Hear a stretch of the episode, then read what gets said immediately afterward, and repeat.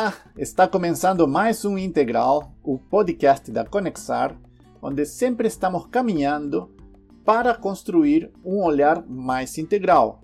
Eu sou Oscar Caldeirão e hoje está comigo José Leal.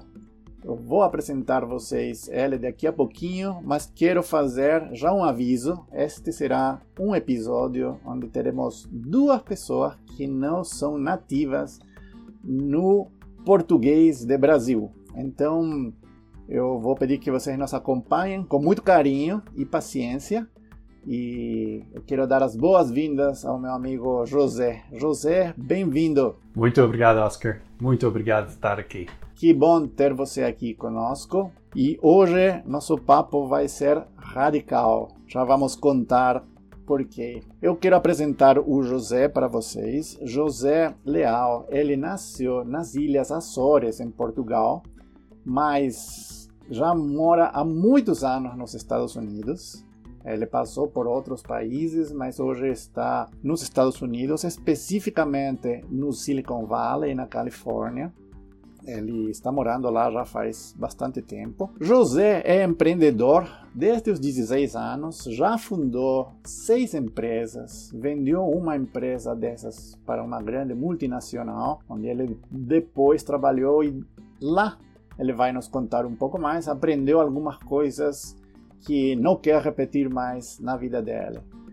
Hoje ele faz parte do movimento radical, e o radical ele tem algumas ações, uma delas é o propósito radical, que vai tomar nosso tempo hoje, mas também é autor de um livro que chama-se, não tem tradução no português ainda, Radical Companies, em espanhol, Companhias Radicales. Escreveu junto com Matt Perez e vamos deixar o link aqui para vocês conhecerem mais desse livro também. Mas vamos falar então um pouco hoje sobre colaboração, sobre sentimentos, necessidades, sobre como podemos fazer tudo isso desde um outro ponto de vista. Então, nos acompanhem hoje no papo com o José. José, estou muito contente de poder estar com você hoje e quero que você fique muito à vontade se as palavras em português não vierem fácil para você, vamos traduzir no inglês. É, o importante é que você está colaborando hoje aqui conosco e isso me traz uma primeira pergunta que é algo que nós temos conversado bastante. Nós acreditamos que sabemos colaborar, mas parece que não sabemos bem como colaborar, né? Trabalhamos muitas vezes contra o outro e não com o outro. Queremos a força regular o que deve ser feito, regular o que o outro faz. Por que não colaboramos? Outra vez, Oscar, muito obrigado. Não só de sair de Portugal há muitos anos e saí quando tinha só 8 anos de idade.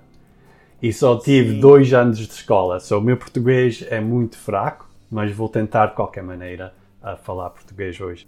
Um, para a tua pergunta, nós sabemos colaborar porque nunca fomos ensinados.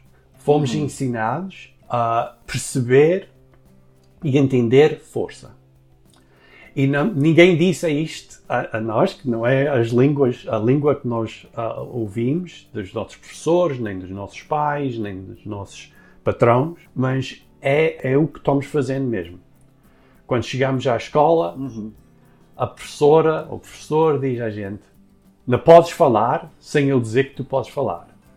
Não podes ir ao quarto bem sem pedir para poder ir. Não podes tocar no teu colega na, na, na aula sem ele permitir. Isto é tudo força. E depois de uns certos anos, chega, chegamos talvez ao, ao colégio, ao, ao university, e uh, eles dizem: vocês têm que co colaborar nisto. E a gente diz, imagina, sei fazer isso.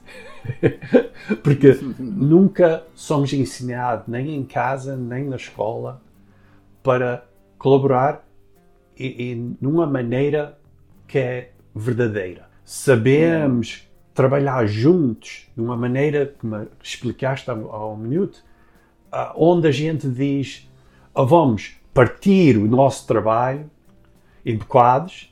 Eu faço este bocado, tu fazes aquele bocado, e depois a gente troca o, o trabalho que nós fazemos e está pronto, acabamos. Mas isto não é bem colaborar. Isto é só fazer pretense, uh, pretense, não sei dizer em português. Só é, parece fazer de uma maneira como se estivéssemos colaborando, mas não é a realidade pura Exatamente. e verdadeira. Sim, é muito interessante, né? Porque você diz que não é através de uma linguagem ou das coisas que nos falam que a gente não é ensinado. As pessoas até acreditam que estão ensinando para nós, é verdade, né? Então eu fico pensando e queria ouvir de você um pouquinho mais. Como então poderíamos realmente colaborar? Para colaborar, nós temos duas coisas que é preciso que não temos: conhecer quem nós somos, porque temos uma coisa dentro de nós que quer existir e uhum. que é o que faz com que a gente porta isso da maneira que nós portamos. Vamos falar mais em isso mais logo, mas a segunda coisa é que nós sabemos conhecer quando força vem contra nós, que a gente sente a força em nós próprios e não conhecem que é força. Conhecemos que é a nossa fraqueza. Eu sinto-me este nervoso, eu sou fraco. E sinto-me medo, eu sou fraco. Tudo o que nós uh, sentimos que faz com que a gente uhum. ficamos nervosos ou, ou, ou uh, uh, com medo é uma pressão de força que vem contra nós. E estas duas coisas, não sabendo quem eu sou e o quero ser, e que esta força que vem de dentro, este poder que vem de dentro, quando sinto força de fora, muda-se para fazer contra-força. Uhum. E nós ficamos a, a praticar contra a força vez de viver a nossa vida. Não sabemos realmente quem somos e não sabemos reconhecer quando a força está sendo aplicada né, contra nós ou quando nós estamos agindo com força é, para com outras pessoas. Você está falando desse conceito força é, e também já nos contou um pouquinho que é, às vezes entendemos a força como algo que reconhecemos como fraqueza em nós, né? Quando é aplicada a força como nós.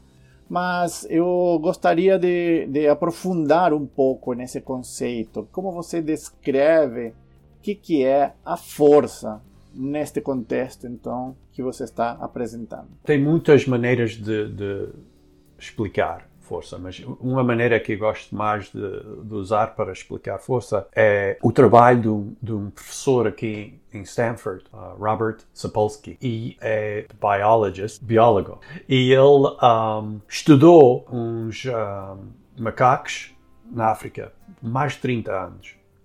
Uhum. E o que ele fazia era, um, ele estudava o portamento dos macacos, eu acho que era em, um, agora não me lembro, tipo de macaco era, e eles tinham o mais velho, o mais forte, e uma hierarquia do Sim. resto da tropa. Sim, tinha um que era que estava no topo da hierarquia. E eles tomavam sentido, que ele, ele podia bater neles todos, ele podia mandar neles todos, ele podia roubar a comida deles todos, podia roubar outra coisa que o outro tinha, e os outros por baixo dele faziam a mesma coisa, outros por baixo deles. Isto é a maneira de hierarquia. Uhum. Até ao fundo, uh, normalmente as crianças e as fêmeas ao fundo daquela hierarquia. E uhum. na base, quando eles marcarem quem está batendo em quem, quem tem medo do outro, eles fizerem esta árvore de hierarquia, só ver uhum. o que é que eles estão, estavam fazendo, da maneira que eles estavam se portando. E depois eles forem e tirarem sangue a todos os macacos e medirem a hormônio de stress. Tiraram sangue de todos os macacos e mediram Exatamente. o nível de stress que cada um tinha. E os que estavam na base, todos tinham mais stress que os outros todos. E o que estava em cima, ao top, tinha o menos stress de todos. E todos os níveis tinham menos e menos e menos, indo para cima e vindo para baixo, todos têm mais e mais e mais e mais. Uhum. Quando nós vivemos, somos macacos ou somos pessoas, numa num espaço que cria medo em nós mesmos, isto é força. Uhum. E quando esta coisa que é força de uma pessoa, pessoalmente, contra outra, ou um macaco de um ao outro, isto é um tipo de força. Uhum. Mas nós criamos, somos humanos, criamos muitos tipos de força. Socialmente temos força. Temos força na maneira que nós criamos o nosso um, sistema, o nosso, a nossa sociedade, e temos força mesmo nos, uh, nas empresas, no governo, que são maneiras de força que vem, que está presa no sistema. Não é só uma pessoa que faz aquela força, mas o sistema tem aquela força.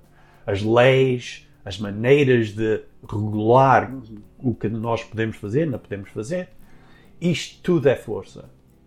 E este tipo de força no trabalho, especialmente, é força que vem só entrando à porta.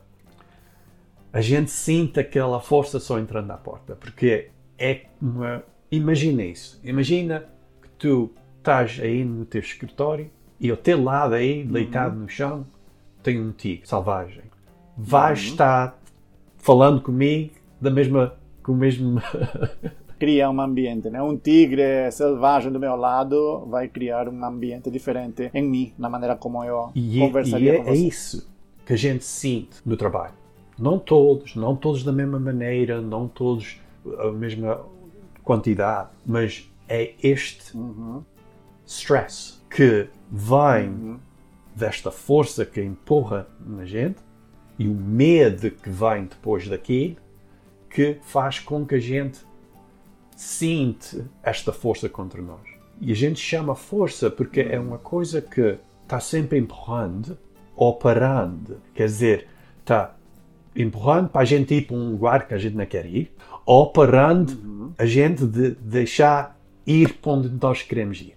De uma maneira ou de outra, não deixa a gente correr a nossa vida da maneira que a nossa vida deve decorrer. Então, o, o nível de estresse que sentimos nós no dia a dia pode ser um bom sinal da força que está sendo aplicada e que nós estamos vivendo. Né? Muito interessante como você descreve né, a força como sendo isso que está presente, não somente é, uma pessoa causando ou imprimindo força contra a outra, mas num sistema, nas organizações, onde nós estamos vivendo. Então, bastante interessante poder entender que eh, não é algo com o qual nós nascemos eh, e estamos equipados naturalmente e que é, se desenvolve natural, mas que é existente em função de muitas coisas, como você falou, né? A sociedade, a educação,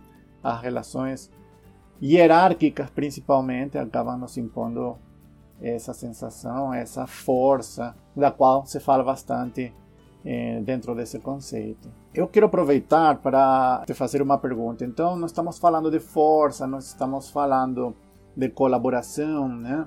E você faz parte de um movimento radical, como, como eu disse no início. Eu tenho acompanhado, estou fazendo parte é, desse movimento junto com outras pessoas aqui no Brasil, mas quero te perguntar um pouco, antes de entrar mais profundamente no detalhe do, do propósito radical, o que, que é e como surgiu, o que, que é hoje, como está composto o movimento radical? O que, que você nos conta? Como que as pessoas podem entender o que, que é o radical movement? O, o movimento radical é, é, uma coisa que principiou uh, por acidente. Uh, ninguém queria criar uma coisa dessa, uh, Sim. mas sentimos uma necessidade de poder explicar isto a nós próprios, para eu compreender, para os meus uhum. colegas compreender, e depois vimos que compreendendo isso, tínhamos uma, uma maneira nova de explicar o que é que está acontecendo. Porque a gente, a gente vê que pessoas não estão felizes no seu trabalho, estão sofrendo stress out, burnout, estão uh, sofrendo muito em casa, nas suas comunidades, de uma maneira ou de outra, de roda de nós, Sim. quase toda a gente tem que sofrer hoje em dia. E não há razão por isso. A razão existia há milhares de anos, quando aquele tigre mesmo estava ao nosso lado. Mas hoje em dia já não está lá. Mas estamos morrendo de stress com, com mais maior quantidade hoje em dia do que há 100 anos para trás, ou há 200 ou há 400 anos para trás. Porque hoje em dia vivemos no meio de mais força que vivemos na nossa vida toda antes. E uhum. só percebendo isso e trabalhando pelos últimos sete anos a, a criar esta língua, a criar este modo de perceber e de ver que o Radical Movement não é uma ideologia nova. Não é uh, uma ideia de, de, dizer, oh, isto é, são novos princípios ou, ou novos uh, valores. Porque uhum. isto tudo muda. Isto é moda. Os valores mudem, os princípios mudem, os principiais mudem. A gente pensa que não, mas mudem e mudem depressa especialmente num tempo agora que estamos a viver. O que nós precisamos uhum. não é isso. Não é valores diferentes, nem focar nos valores próprios. É ver o que está acontecendo de uma maneira que não, não percebemos hoje. Isto é o que é uhum. o, o movimento radical. É uma lente nova que nós podemos usar uhum. para ver o que está acontecendo e depois adaptar com vendo o que nós estamos vendo. Ninguém pode dizer que isto outra vez vai ser força. Tens que ser, fazer assim ou tens que fazer assim. Uhum. Mas podemos partilhar com o outro esta lente que ajuda a ver esta coisa verdadeira. Que nós temos um propósito radical dentro de nós todos e que uhum. o mundo que nós vivemos hoje em dia é cheio de força que não deixa nós viver aquela vida. Isto é a razão que estamos sofrendo. Uhum. Isto é a mensagem que, o movimento quer ajudar a partilhar com o mundo. Eu tenho acompanhado o movimento faz um ano e, e, me atrai muito essa possibilidade, como você fala, de, um, de uma oferta, de oferecer novas possibilidades, um novo, novas lentes, como você coloca para olhar nossa realidade, possibilidade de, de, entender novos modelos mentais que nos permitam viver de uma melhor maneira e não uma receita, não uma estratégia que seria, como você falou, utilizar novamente a força. Siga estes passos que tudo vai dar certo. Mas o poder despertar, criar linguagem, gosto muito dessa expressão que você utilizou, criar é, linguagem para podermos descrever o que está acontecendo, o que estamos vivendo e construir aquilo que pode ser em função das nossas reais necessidades, né? Bom, nessa altura do episódio eu tenho algumas coisas a dizer a você que está nos escutando.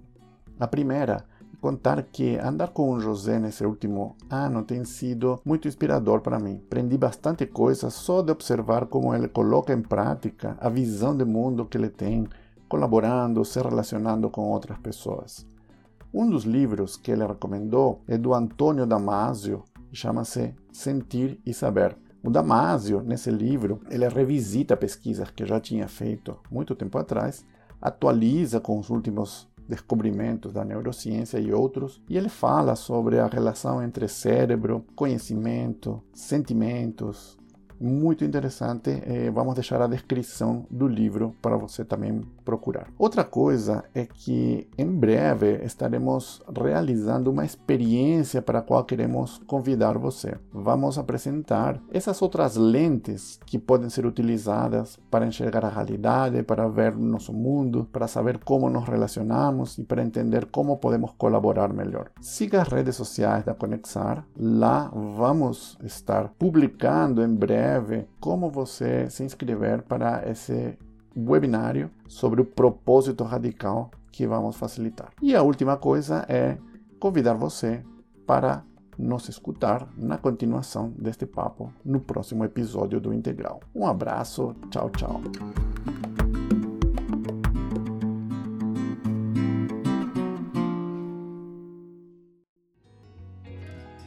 Integral é um podcast produzido pela Conexar e conta com o roteiro de Matheus Soler e com a edição de som da Juliana de Almeida. E já que você ouviu até aqui, siga as nossas redes sociais, somos Conexar no Twitter, Instagram e Facebook e Conexar no LinkedIn.